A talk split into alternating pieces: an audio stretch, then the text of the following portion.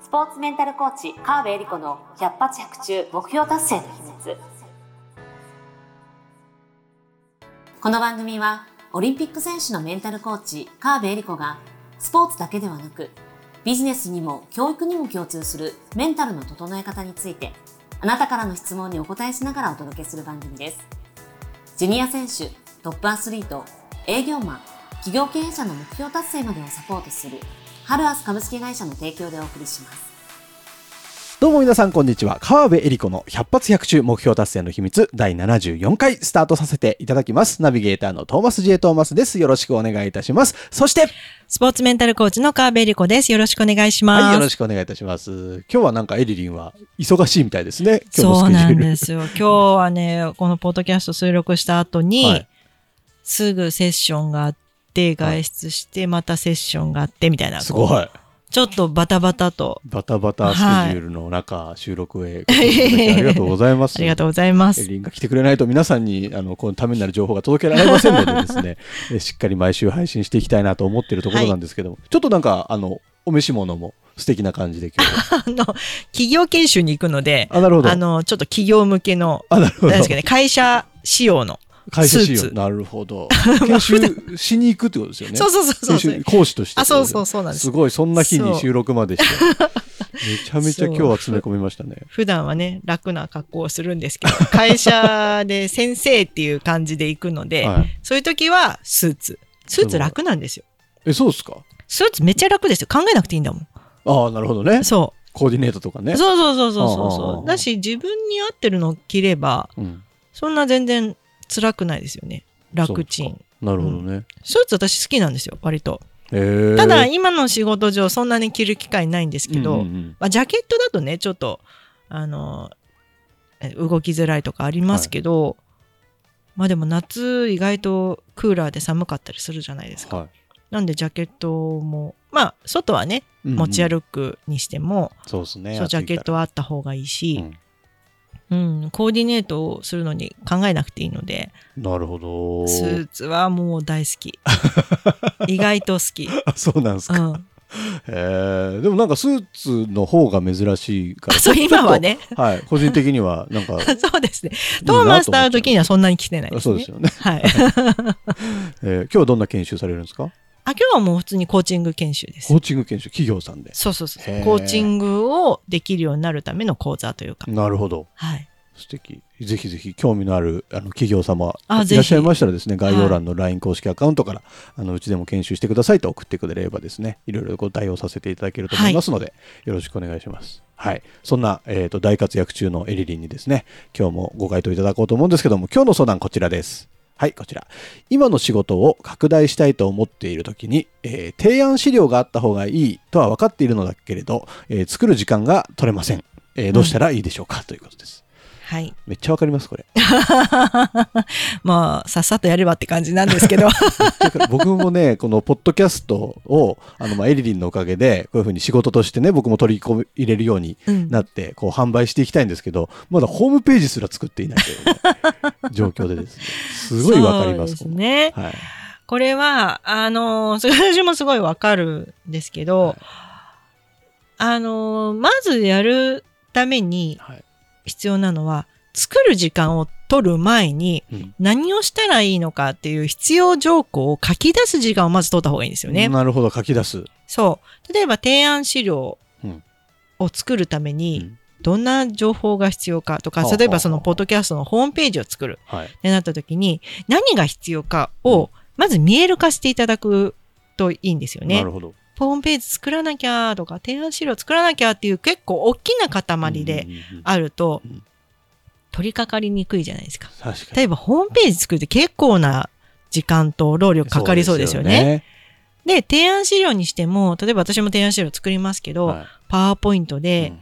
えー、あれ入れて、これ入れて、あ、でもこうで、ああでって考えてるうちになんか他のことが考えて、はいはい。なんか流れてくみたいな感じ だと思うんですよ。すそよ。なので、とりあえず、ちょっとした暇な時間でいいので、あ作りたいなと思った時に、例えば私なんかは結構あの、メモ機能、スマホのメモ機能とかに、とか、本当はノートに書き出すのが一番いいですけど、うんうんうんえーじゃあ提案資料を作るときに何必要なことって何かなっていうのを、はい。とりあえず書き出してみる。うん。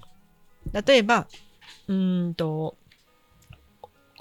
思った順でいいんですけども、えーまあ、例えば、ポッドキャストだとしたら、はい。ポッドキャスト何がいいのかとか、どうしたいのか、うんあ、どうしたいっていうのは、どういう商品にしたいのか、うんうんうん。とか、あと、どういうふうに取り組んでいくのかうん。とか、私だ私だったら講座だったら、講座の内容を考えようと思うと、うん。結構時間かかるじゃないですか。うんうんだから講座内容を考える。うん。っていう、まずその一言が。出てくるんですね。はい。でも、例えば、あと他にお客様の声とか、写真を入れるとか、はあはあはうーんと、書く時間を確保するとか、あうんうんそんな必要な、作るために必要なことって何かをとりあえず羅列でいいので全部書き出してみる。なるほど、なるほど。で、その先に、それぞれ作るのにどのぐらい時間かかるかを概算時間をこう入れてみるんですよね。はあはあはあそうすると、例えば写真選ぶだけだったらそんなにもうすでにあるから。なるほどね。とかお客様の声もアンケートですぐにあるけど、まとめる時間があるから、うんまあ1時間取るとか、なんか、こう、それぞれにどのぐらいの時間かかりそうかをうんうん明確にしてみて、うんあとはできるところからやる。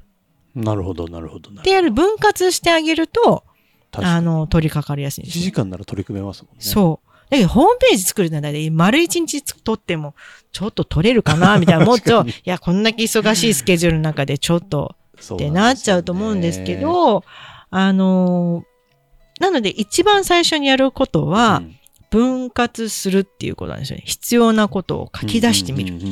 書き出す時間をまずスケジューリングするんですよ。これ電車の中でやるでもいいけど、うんまあ、最初、一番最初はちょっと机に向かってやった方がいいかもしれないから、うんカフェに行ってうん、1時間書き出してみる。みたいなのをスケジュールに入れるんですね。あとはやることリストに入れただけではうん、やらないので、うんトゥードリストが増えるだけなので、これを今度スケジュールに入れる。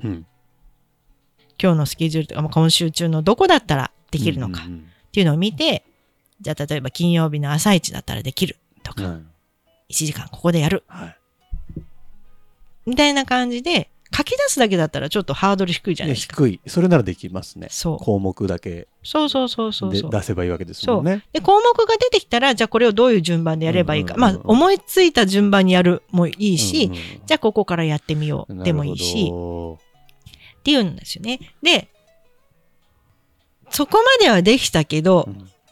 この先進まないんだよね、みたいなうんうん時もあるので、い。そういう場合は環境を作るんですね。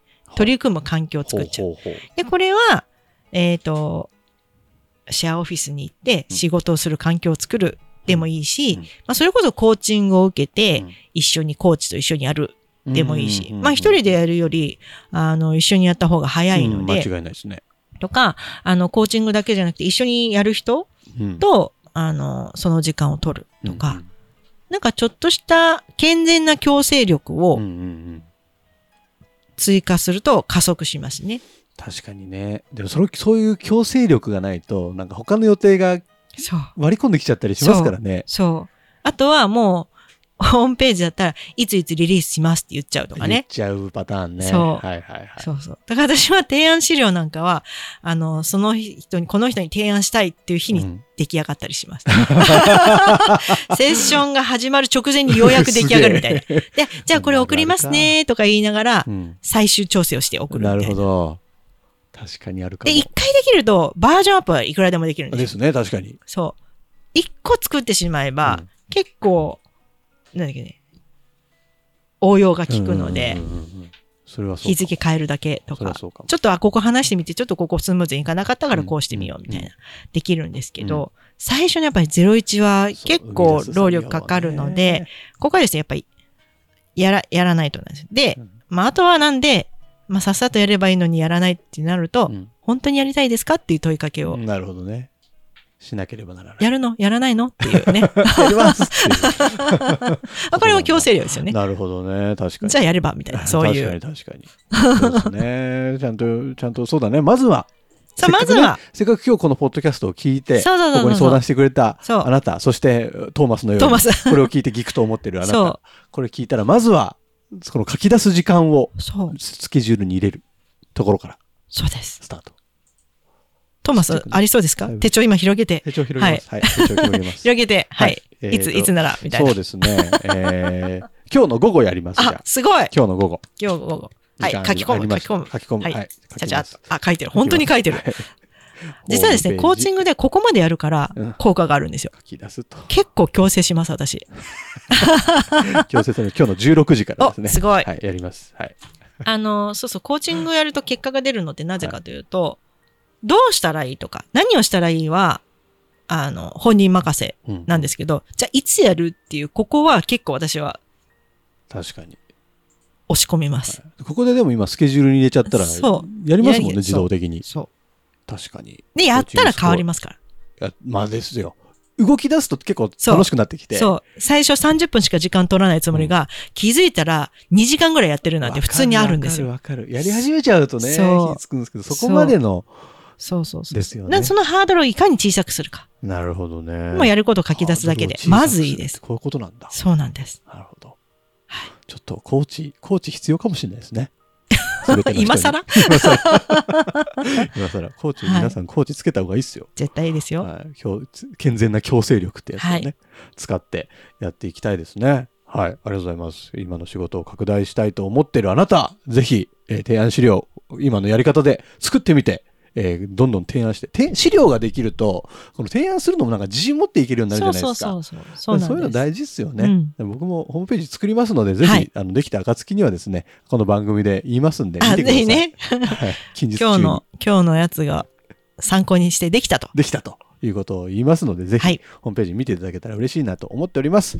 はい。というわけで、えー皆様もですね、あの、いろんな悩みを持っていたりとか、えっ、と、エリリンに聞いてみたいこと、質問事項、エリリンへのファンレター、えートーマスへのファンレター、えーその他もろもろ なんか送りたいことあると思いますので、えー番組の概要欄にエリリンに通じるですね、LINE 公式アカウントの URL がありますので、まずは友達登録しておいていただいて、で、友達登録するとね、あの、モチベーションタイプの診断ができますので、自分のこのモチベーションの上げ方みたいなものもわかりますので、まあ、そこで止まっておいてもいただいてもいいですし、えー何か今すぐ悩みがあるなら送っていただいてもいいですし、とにかくこの番組とね、距離を近づいていただきたいなと思ってますので、いっぱいアクセスしていただけたら嬉しいです。はいどうぞよろしくお願いしおます。願いします。はい。というわけで、川辺エリコの100発100中目標達成の秘密、第74回以上で終了とさせていただきます。エリリン、本日もありがとうございました。ありがとうございました。